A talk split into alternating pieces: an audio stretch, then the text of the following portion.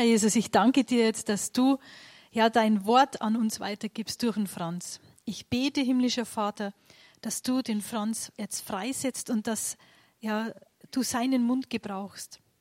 Ich danke dir, Herr, dass du unsere Herzen jetzt weit machst, offen machst. Und es kommt nicht auf unsere Künste darauf an, wie rhetorisch wir sind, sondern es kommt darauf an, Herr, wie wir dein Wort in unser Herz fallen lassen. Und so preise ich dich jetzt, dass wir von dir Wunderbares erwarten dürfen. In Jesu Namen. Amen. Schönen guten Morgen, liebe Gemeinde, liebe Gäste. Sagt auf alle Fälle an Frank Weigert liebe Grüße von uns, wenn ihr wieder zurückgeht in die Gemeinde. Ja, ich habe mir vorher gedacht, jetzt begrüße ich und sage, den Jüngsten haben wir schon gesegnet. Aber den Jüngsten kommt man noch nicht segnen, wird vielleicht noch am Ende nachgeholt. Aber eine gute Nachricht, alle die, die Gretel Stephan kennen, sie wird im August 92, kann natürlich nicht mehr kommen in unsere Gottesdienste, wohnt auch hinter Freising, ist früher immer mit dem Auto bis nach Freising gefahren, dann mit der S-Bahn hierher. Und sie hat am Freitag eine neue Herzklappe bekommen und sie hat gesagt, sie fühlt sich wie neugeboren. Wie schön ist es, zu sprechen von unserem Jüngsten und zu sprechen von unserer Ältesten. Als ich an die Predigt ging, war sofort der Gedanke da, die Predigt sollte heißen, die Kraft des Herrn oder die Kraft Gottes. Und wie ihr wisst, manchmal geht es mir so in meinen Predigtvorbereitungen, dass ich immer wieder irgendwelche Lieder bekomme. Und dann habe ich sie ein klein wenig verändert, die Überschrift, Sie heißt, es ist die Kraft des Herrn. Aha. Können wir gleich mal loslegen, oder? Es ist die Kraft des Herrn, die auf uns kommt. Es ist die Hand des Herrn, die auf uns ruht. Es ist die Macht des Höchsten, die uns überschattet. Es ist die Haft des Herrn, die auf uns kommt. Es ist die Hand des Herrn, die auf uns ruht. Es ist die Macht des Höchsten, die uns überschattet. Wollt ihr noch weitermachen? Denn wo der Geist des Herrn ist, ist keine Furcht. Denn wo der Geist des Herrn ist, da ist Freiheit. Da wo der Geist des Herrn ist, ist keine Furcht,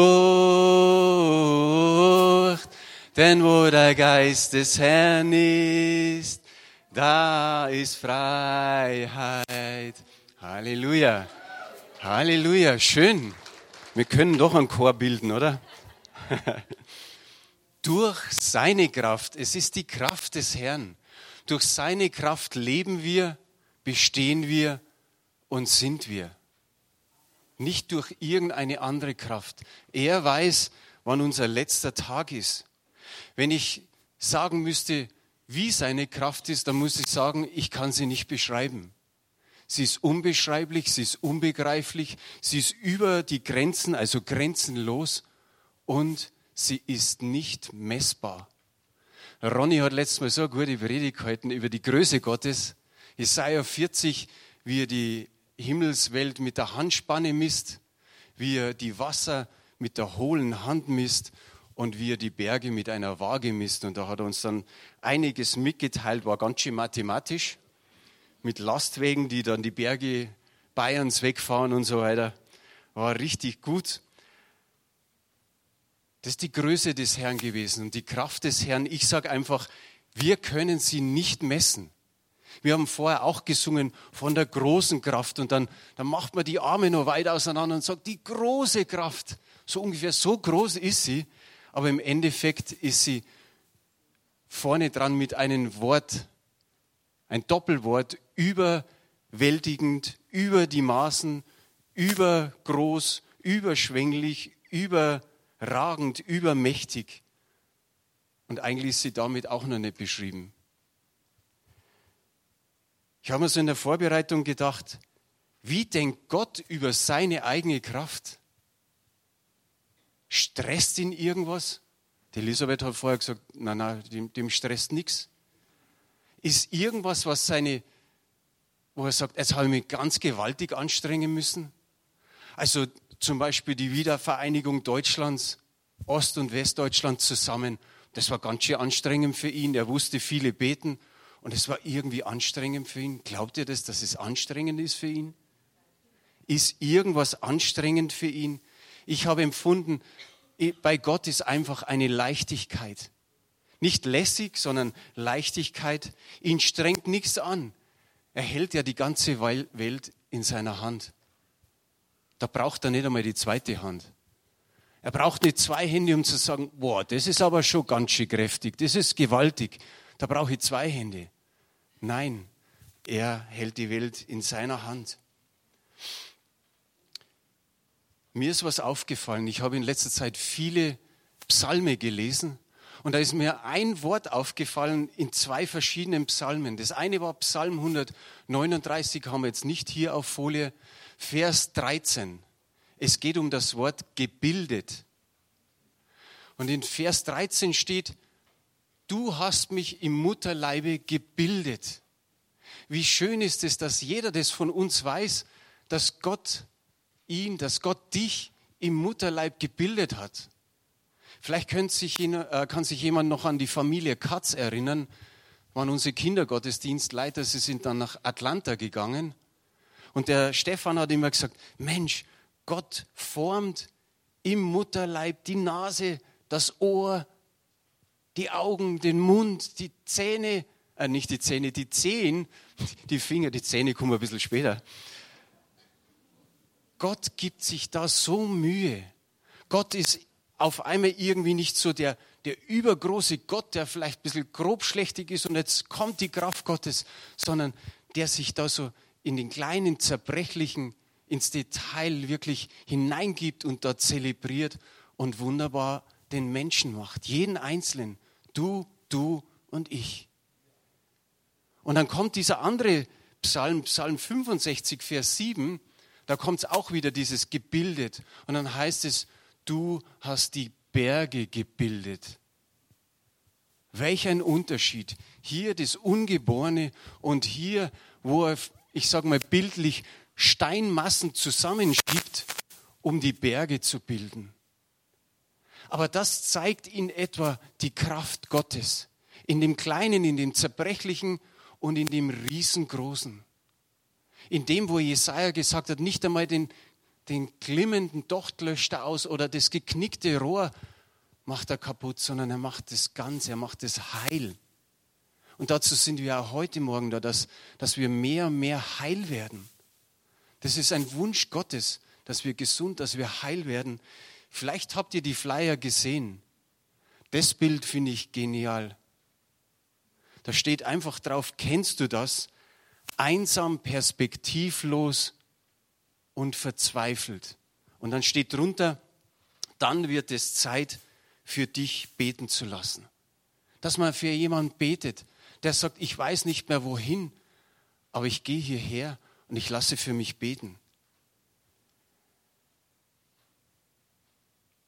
Jetzt haben wir die erste Bibelstelle auf der Folie, Jeremia 32, Vers 17. Der Prophet, der im siebten Jahrhundert vor Jesu Christi Geburt lebt, sagt, ach Herr, Herr, siehe, du hast den Himmel und die Erde gemacht. Durch deine große Kraft und durch deinen ausgestreckten Arm kein Ding ist dir unmöglich. Da fängt der, der Prophet auch wieder an und sagt, durch deine große Kraft. Er kann es nicht anders beschreiben. Und es steht einfach große Kraft. Und dann kommt noch dein ausgestreckten Arm. Wie oft beten wir, dass Gottes Arm nicht zu kurz ist, um zu heilen, um zu segnen, um zu helfen, um gerade zu biegen. Und dann kommt dieses, kein Ding ist dir unmöglich. Glaubt ihr das? In den älteren Texten steht einfach statt dem, kein Ding ist dir unmöglich, nichts ist dir zu wunderbar. Oder nichts ist dir zu außergewöhnlich in irgendeiner Sache. Er kann es tun, er kann es machen. Wenn er Himmel und Erde geschaffen hat, was ist unser kleines Problem im Vergleich dazu. Und so schreibt er, du hast Himmel und Erde gemacht. Dir ist kein Ding unmöglich. Es ist, glaube ich, gut für uns, die wir glauben, dass Gott dieses kein Ding ist ihm unmöglich immer wieder in der Bibel mal ausstreut. Am Anfang war es bei Sarah und Abraham. Sie wollten ein Kind, sie hatten die Verheißung, sie bekommen einen Sohn. Aber kennen wir das? Sie sind ja auch Menschen wie wir gewesen, dass wir irgendwo an einem Punkt stehen und sagen, das dauert aber. Der verheißt uns einen Sohn und das dauert. Das dauert für sie ewig und irgendwie kommen sie auf eine andere Idee.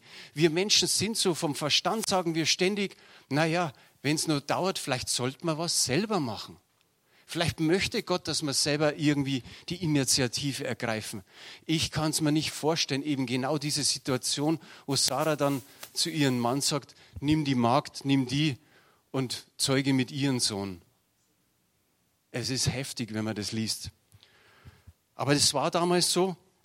Und dann ist dieser Sohn da, der Ishmael, und dann vergehen 13 Jahre, ist Funkstille zwischen Gott und Abraham.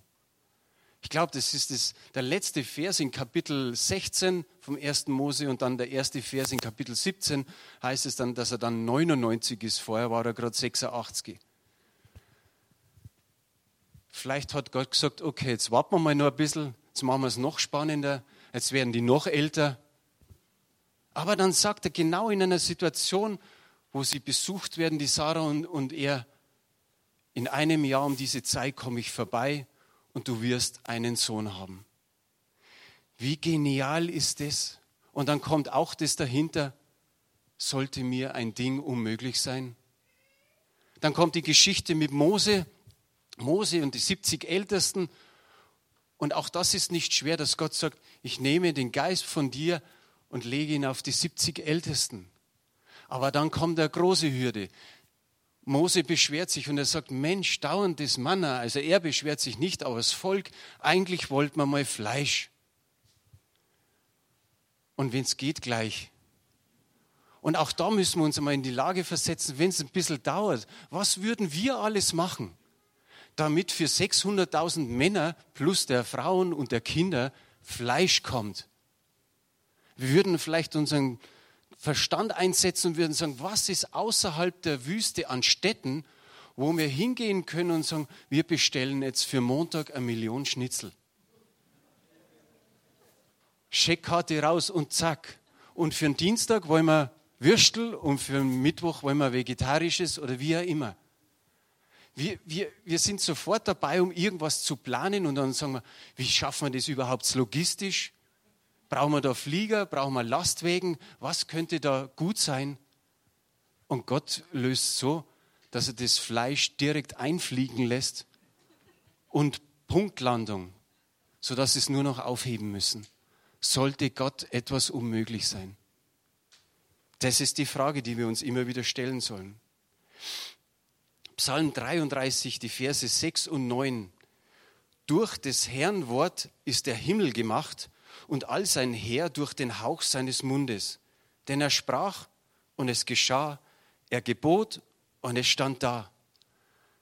Wenn wir so schauen, könnte man wieder sagen, oh Gott hat ja gar keine Kraft gebraucht, sondern er hat ja bloß gesprochen. Wie viel Kraft ist in diesem Wort, wie viel Kraft ist in dieser Stimme? Es ist nicht messbar. Aber er hat einfach ausgesprochen und es wurde. Er hat befohlen und es stand da. Wie genial ist es? Und können wir uns vorstellen, dass nur der Hauch, vielleicht hat er gesagt, ja, jetzt muss endlich mal eine Sonne hin, damit wir am Tag ein Licht haben, Mond muss her, damit wir in der Nacht ein Licht haben und dann noch ein bisschen Sterne. Das hat er irgendwie mit dem Hauch seines Mundes gemacht. Hat er vielleicht gerade ein Wort gesprochen, da kam noch so hinten raus und Millionen oder Milliarden von Sterne stehen da. Jetzt kommen wir an, den, an das Kapitel hin, wo der Ronny genommen hat. Jesaja 40, Vers 26. Gott spricht da und er sagt zu dem Menschen, blickt zum Himmel hinauf und schaut. Wer hat erschaffen, was ihr da seht? Er bestimmt die Zahl der Sterne, die aufgehen und nennt jeden bei seinem Namen. Durch seine große Kraft und die Fülle seiner Macht fehlt keiner von ihnen. Auch der Jesaja nimmt wieder das Wort durch seine große Kraft. Und dann schauen wir uns auf das Ganze, was, was, was Gott sagt. Er bestimmt die Zahl der Sterne. Er kennt sie mit Namen. Wer kann sich Namen merken? Ein paar, ein paar gibt es schon, ja. Es ist immer in der Gemeinde so interessant, wenn, wenn ich mal irgendeinen Namen erwähne, dann sagen danach einige, wer ist denn das? Sag die sitzt da drüben. Und dann so, kenne ich nicht. Schlimm ist, wenn man dann noch sagen muss, ist Brasilianerin, ist auch noch dunkelhäutig und sitzt mit zwei Kindern da drüben. Aber man weiß es oft nicht. Man kann sich die Namen nicht merken. Und Gott merkt sich die Namen der Sterne. Milliarden von Sterne. Wie, ich sage mir immer, wie kann das gehen? Gibt es da eine bayerische Abteilung? Weil irgendwo müssen die Namen ja auch herkommen. Der Sepp, der Hans und der Schorsch. Vielleicht einfach als Namen. Ich weiß es nicht. Aber Gott kennt sie. Er, er ruft sie beim Namen. Er, er weiß ihre Zahl. Und ich denke mal so, bei sowas, okay, der Mensch hat einen Namen. Ein Stern könnte einfach bloß eine Nummer haben, aber er gibt auch einem Stern noch einen Namen. Jeremia 32, Vers 27. Siehe, ich bin der Herr, der Gott alles Fleisches. Sollte mir irgendein Ding unmöglich sein? Andere Übersetzungen sagen, ein, der Gott aller Menschen. Hier steht alles Fleisches. Aber es ist beides gut. Wie wunderbar ist es, dass hier ausgedrückt ist, er ist der Gott aller Menschen. Und die Apostel und alle anderen haben das später dann bezeugt. Die haben ständig auf ihn verwiesen. Die haben nicht gesagt, das waren jetzt mir, sondern die Apostel ganz besonders, wie sie im Heiligen Geist waren, haben dieses, sage ich mal, fortgepflanzt, immer wieder zu sagen, es war Jesus. Und so nehme ich euch in zwei kurze Geschichten mit hinein. Apostelgeschichte 3. Also noch nicht die Folie her tun, Klaus. Danke, tu es nochmal weg. Die, die Apostel, gerade der Petrus eben und der Johannes, sie gehen zur Gewohnheit in den Tempel. So wie wir zur Gewohnheit in den Gottesdienst gehen, gehen sie in den Tempel. Und zur Gewohnheit wurde immer ein von Kind auf, also von Geburt auf, Gelähmter vor die Tempeltür hingesetzt dann durfte er betteln. Und die zwei Männer gehen hin und sie sagen, wir haben kein Geld, wir haben kein Gold, wir haben kein Silber. Aber das, was wir dir geben können, im Namen Jesu Christi, steh auf. Und er reicht ihm die Hand und hebt ihn hoch und in dem Moment fängt der Gelähmte das Laufen an. Er lauft hin und her, er springt, er lobt Gott, er ist außer sich. Welch ein Wunder. In dem Namen Jesu Christi, in der Kraft Jesu Christi. Sonst nichts. Und dann kommt dieser Vers, Apostelgeschichte 3, Vers 12. Da nahm Petrus die Gelegenheit wahr, wandte sich an die Menge und sagte, ihr Leute von Israel, warum seid ihr so überrascht, dass dieser Mann auf einmal gehen kann? Warum staunt ihr uns an, als hätten wir das mit unserer Kraft und mit unserer Frömmigkeit zustande gebracht. Schaut euch mal das nochmal genau an. Ich habe das ein paar Mal gelesen und habe mir dann irgendwie gedacht, äh, Petrus, die Fragen, die sind ja irgendwie cool. Ihr Leute von Israel, warum seid ihr so überrascht, dass der, der jetzt 40 Jahre gelähmt war, dass der jetzt gehen kann? Warum seid ihr so überrascht? Also stell dir mal vor, wir hätten jemand hier, der 40 Jahre in unsere Gemeinde geht und ist gelähmt und der steht dann auf. Waren wir da überrascht? Schon, gell? Ich denke schon, dass wir überrascht sind. Darum denke ich mir, warum ist die Frage da? Warum seid ihr so überrascht? Ich meine, da hat sich lange nichts getan. Und auf einmal steht so einer auf und springt. Die Muskeln bilden sich in 0, nix. Der kann springen. Nach 40 Jahren so einfach da sitzen. Und dann die zweite Frage ist ja auch ganz besonders. Warum staunt ihr uns an? Naja, der Petrus hat ihm die Hand gereicht und er ist aufgestanden und ist rumgelaufen. Klar, dass man den Fokus auf diese beiden Männer, auf Johannes und Petrus richtet, indem dass man sagt, wow, was haben die jetzt gemacht? Und in diesem letzten Satz sagt der Petrus ganz klar, da kommt dreimal uns vor. Uns, unserer und nochmal unserer, gerade bei Frömmigkeit noch. Warum staunt ihr oder warum schaut ihr uns so an? Ganz klar, wir sind es nicht gewesen. Hey, wir waren nur Gefäß, wir waren nur Werkzeug, aber es liegt an der Kraft und es liegt an, der, an dem Namen Jesu Christi.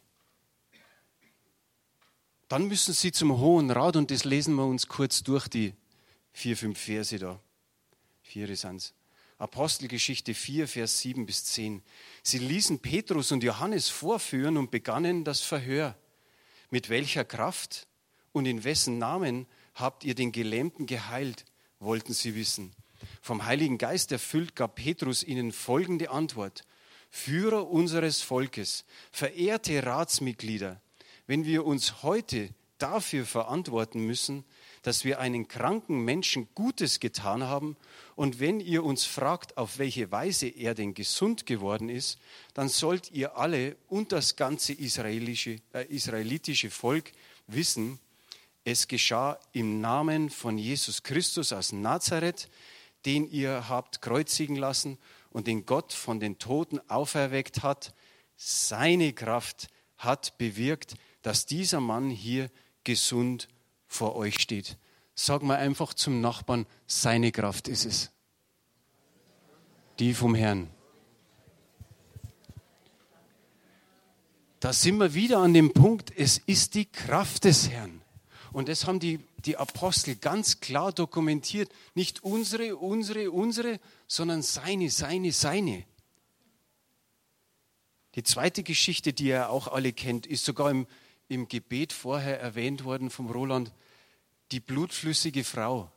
Zwölf Jahre Blutfluss. Das ist heftig. Bis zwölf Jahre einmal vergehen und schlimmer noch mit Krankheit vergehen, ist arg heftig. Zwölf Jahre hat sie Blutfluss. Ich habe sechs Jahre Blutfluss gehabt. Durch eine Darmkrankheit, die immer nur zwischenzeitlich mal gestoppt wurde durch Cortison. Ich habe nur die Hälfte erlebt, aber das ist krass, das ist nicht schön. Mein Gedanke war immer, Jesus heilt mich. Und jetzt bin ich seit, komme ich schon im Rechnen immer noch, 19 Jahre gesund. 19 Jahre keine Medikamente, keine Maßnahmen. Ich esse wie andere sagen, ja, um Gottes Willen. Ein Allesesser, kreuz und quer. Bandwurm, ja, Naschmann. Aber die Frau hatte zwölf Jahre Blutfluss. Stellt euch das vor. Und dann denkst du dir, okay, was machen wir als erstes? Einen Arzt aufsuchen. Na klar, und wenn der Hausarzt nicht hilft, dann gehen wir halt zum nächsten Hausarzt und vielleicht nochmal einen dritten. Und dann gehen wir vielleicht auch zum Spezialisten. Und irgendwie bis beim fünften, sechsten Arzt angekommen. Vielleicht suchst du einen Heilpraktiker aus und irgendwann hast du kein Geld mehr. Die war pleite, die war nicht nur krank, sondern auch pleite, hatte kein Geld mehr. Und das Schlimmste ist, es steht drin, es wurde noch schlimmer mit ihr. Das ist eigentlich das Krasse. Nach zwölf Jahren wo du alles tust, denkst du dir ein bisschen besser, wenn es wäre. Wäre ja schon zufrieden. Aber nein, es ist schlimmer geworden und sie hat eigentlich auch keine Möglichkeit mehr gehabt wegen Geld, weil da nichts mehr da war. Und dann hört sie von Jesus. Und ihr denkt, irgendwo habe ich jetzt gehört, dass der heilt. Und stellt euch vor, da sind Hunderte oder vielleicht sogar Tausende um Jesus rummarschiert. Der geht weiter und irgendwie ist der Pulk immer wieder da. Sie ist ganz am äußersten Ring, da kommt es zum mittleren Ring, sie pirscht sich irgendwie vor. Sie dürfte gar nicht da bei den Leuten sein, sie war am Rand der Gesellschaft. Und sie kämpft sich durch, kämpft sich nochmal durch, ist vielleicht schon bei, bei dem vorletzten kleinen Kreis und denkt sich, wenn ich da irgendwie durchlangen könnte, dass ich sein Gewand fasse. Und sie schafft es tatsächlich. Und auf einmal merkt sie, wow, da ist was passiert. Es, es ist vorbei, es hat gestoppt. Ich bin heil, ich bin gesund. Könnt ihr euch das vorstellen, wie das so nach zwölf Jahren sein kann? Wie das auf einmal so ist, so, wow, was ist jetzt passiert? Im Endeffekt erschrocken, vielleicht sogar ängstlich, weil, weil sie sagt, wie, wie kann das gehen? Sie hat zwar diesen Glauben gehabt Und dann kommt noch das Krasse. Jesus steht da und boom, dreht sich um. Wie, wie kann es sein, dass sie sagt, oh, bin ich jetzt heil, weil ich sein Gewand angerührt habe? Wer ist er wirklich? Boah, die Frau wird gesund. Es steht in Markus 5, Vers 30. Und zugleich erkannte Jesus in sich selbst die Kraft, die von ihm ausgegangen war, wandte sich um in der Volksmenge und sprach, wer hat mein Gewand berührt oder angerührt? Und später sagt er einfach, dein Glaube hat dir geholfen. Und deswegen sind wir heute Morgen auch hier, dass unser Glaube uns ein Stück weit weiterhilft. Wir haben Glauben, die, die wir heute dann vorne stehen werden und beten für euch, aber bringt auch ihr Glauben mit, dass Gott heute was tut dass etwas geschieht in seinem Namen, in seiner Kraft. Es ist seine Kraft. Sag's noch bei den Nachbarn. Wey, jetzt haben sie alle gehört, gell?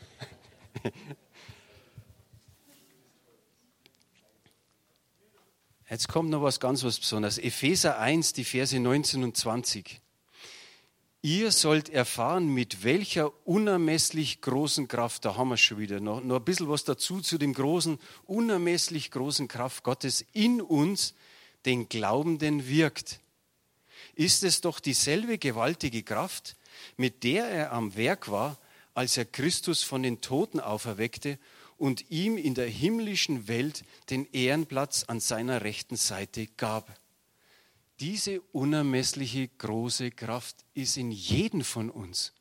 Ob du krank bist oder nicht krank bist, spielt gar keine Rolle. Die Kraft Gottes ist in dir. Und mit dieser Kraft, die jetzt in dir ist, hat er Jesus von den Toten auferweckt. Was, da können wir auch wieder sagen, was ist das für eine gewaltige Kraft? Wie können wir die messen? Nicht. Wir können sie nicht messen. Aber die Kraft ist in dir. Und die Kraft hat es auch bewirkt, dass sich Jesus zur Rechten des Vaters gesetzt hat. Vielleicht erinnert ihr euch, Jesus hat kurz vor seinem Tod hat er zu der Menschenmenge gesagt, in Zukunft werdet ihr den Menschensohn sehen zur Rechten, meistens steht des Vaters, aber in der Luther-Übersetzung steht zur Rechten der Kraft. Wie schön ist es, dass Gott selbst auch als Kraft bezeichnet wird. Und diese Kraft ist in uns äh, wirksam. Matthäus 16, Vers 26. Denn was wird es einem Menschen nützen, wenn er die ganze Welt gewönne, aber sein Leben einbüßte? Oder was wird ein Mensch als Lösegeld geben für sein Leben? Die Welt gewinnen Deutschland hat gestern nochmal die Kurve gekratzt, dass sie die Welt gewinnen können. Die Weltmeisterschaft, das Höchste, was es im Fußball gibt. Die CWG, die es in, in Pasing gibt, hat hier ihre Geburtsstunde gehabt. Und der, der die Initiative ergriffen hat, das war der Jorginho, Fußballnationalspieler von Brasilien, 94 Weltmeister. Und er hat ganz besonders diesen Spruch gemacht. Er hat gesagt, ich bin Weltmeister, aber was hilft es mir? Was hilft's, die ganze Welt zu gewinnen, wenn das Leben oder die Seele Schaden nimmt, wenn sie verloren geht? Wie wunderbar ist dieser Ausspruch. Darum sagt Jesus auch, es ist besser, wenn dich ein Auge zum Abfall verführt, reiß es aus und komm mit ein Auge in, in, ins Reich Gottes. Oder wenn dich eine Hand zum Abfall verführt, hack sie ab und geh mit, einem, mit einer Hand ins, ins Reich Gottes. Es ist besser so, als wie mit zwei Händen und mit zwei Augen in die ewige Verdammnis. Wenn wir jetzt dann zum Beten gehen, dann kann es sein, dass, dass es vielleicht die ein oder andere nicht spontane Heilung gibt. Dass sie nicht sofort eintritt, die Heilung. Ich sage mal, kein Problem. Auch Jesus hat das ein oder andere Mal nochmal nachgelegt, wo einer bloß die, die Menschen gesehen hat wie Bäume. Wir dürfen immer wieder beten. Es kann sein, dass heute für dich gebetet wird und du spürst es erst morgen oder in den nächsten Tagen. Es kann sein, dass du nochmal zum Gebet kommen solltest. Vielleicht brauchst du auch von irgendetwas Befreiung. All das könnte vielleicht noch irgendwo so dazwischen sein. Aber trotzdem darfst du im Glauben kommen und sagen, ja, Gott kann mich heilen. Mein Gott kann. Ich habe es mir sechs Jahre vorgesagt. Und dann habe ich gemerkt, wie es kann. Es war auf einmal plötzlich da. So ist dieser Vers, den ich jetzt dann gleich erwähne, keine Ausrede. Der Paulus hat gesagt, er hat einen Pfahl im Fleisch, er hat irgendeine Krankheit, er hat dreimal für sich beten lassen, aber irgendwie ist das noch nicht weggegangen. Aber dann hat Gott klar zu ihm gesprochen. Er hat gesagt in 2. Korinther 12, Vers 9, und er hat zu mir gesagt, meine Gnade genügt dir. Haben wir auch auf Folie. Denn meine Kraft kommt in der Schwachheit zur Vollendung. Sehr gerne will ich mich nun viel mehr meiner Schwachheiten rühmen, damit die Kraft Christi bei mir wohne. Wie wunderbar ist es. Wie wunderbar ist es. Einfach zu wissen, die Kraft Gottes ist da. Die Kraft Gottes ist wirksam in all unserer Schwachheit. Und wir sollen immer wieder den Herrn aufsuchen. Ich habe noch einen Vers, der es ganz klar untermauert. Zweiter Chronik, und das ist der letzte Vers. Zweite Chronik 16, Vers 12. Und im 39. Jahr seiner Königsherrschaft wurde Asa krank an seinen Füßen. Und seine Krankheit wurde schlimm. Aber auch in seiner Krankheit suchte er nicht den Herrn, sondern die Heilkundigen die Zürich ist die einzige, die Heilkundigen schreibt, alle anderen Übersetzungen schreiben Ärzte. Also er hat schon, sage mal, die Ärzte immer wieder aufgesucht. Aber es ist auch für uns wichtig, dass wir in erster Linie mal zum Herrn gehen. Du spürst, dass er irgendwie an dem Tag nicht gut geht, renne gleich zum Arzt, sondern renn zuerst mal zu Jesus. Bete, ruf ihn an, sag, er soll was tun, bete mit anderen Leuten zusammen. Und wenn du zum Arzt gehst, dann hast du halt irgendwann mal eine Diagnose. Dann kann man vielleicht noch klarer beten. Aber nicht jedes Medikament ist immer gut. Wenn man schaut, dass man Cortison lange nehmen muss, bläht es ein bisschen auf. Das war bei mir auch fast nicht der Fall. Aber es hilft mal kurz, dass die Blutung still ist. Aber es macht halt anderes kaputt, wie die Leber oder Magen. So sieh als erstes den Herrn renn zu ihm. Und wenn du dreimal zu ihm rennst, der Paulus hat es auch gemacht, dreimal ist das Minimum. Und du kannst da öfter hingehen. Aber wenn du den Arzt aufsuchst, lass trotzdem immer wieder in der Zeit für dich beten. Wir haben beim letzten Heilungsgottesdienst den Michi da gehabt, unseren Nachbarn. Ich habe gestern zu seiner Frau, wieder weil die direkt neben dem Haus wohnen, äh, direkt neben unserem Raum besser gesagt, ich habe gestern gesagt, und wie schaut es aus? Und sagt, oh, ich, muss, ich muss meine Kinder zum Fußball fahren. Die spielen um 9 Uhr in Mosach, ich muss sie da hinfahren. Michi geht es ab und zu schlecht, der kriegt ja auch noch Chemo. Aber wie wir für ihn gebetet haben, ein paar Wochen später, am Freitag vor Pfingsten, hat er gesagt, der Arzt hat gemeint, der Gehirntumor ist schon kleiner geworden. Und das ist ein gutes Zeichen, dass Gott schon anfängt. Suna, kannst deinen Daumen noch bewegen? Gut. Die hat 30 Jahre ihren Daumen nicht mehr bewegen können, vor 30 Jahren gebrochen und jetzt kann sie alles machen mit ihrem Daumen. Das sind einfach kleine Zeugnisse vom letzten Heilungsgottesdienst. Manche haben gesagt, Knieschmerzen, es ist um ein Stück weniger geworden. Die anderen haben gesagt, generell Schmerzen sind weniger geworden. Wir sind, darum haben wir ja gesagt, wir wollen immer wieder einen Heilungsgottesdienst machen, weil wir wissen, Gott stellt sich zu uns. Nicht, weil wir was Besonderes sind, sondern einfach, weil wir seine Kinder sind. Amen. Ich lese euch zum Abschluss was vor von Martin Luther King. Er sagt, das haben wir aber jetzt nicht. Nein, Klaus, das ist es nicht.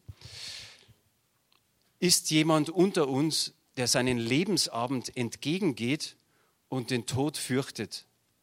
Warum diese Furcht? Gott ist mächtig. Ist jemand unter uns, der über den Tod eines geliebten Menschen verzweifelt ist, warum verzweifeln? Gott kann die Kraft schenken, das Leid zu tragen. Sorgt sich jemand um seine schlechte Gesundheit, warum sich sorgen? komm, komme, was mag, Gott ist mächtig. Wenn unsere Tage verdunkelt sind und unsere Nächte finsterer als tausend Mitternächte, so wollen wir stets daran denken, dass es in der Welt eine große segnende Kraft gibt, die Gott heißt. Gott kann Wege aus der Ausweglosigkeit weisen. Er will das dunkle Gestern in ein helles Morgen verwandeln, zuletzt in den leuchtenden Morgen der Ewigkeit. Amen.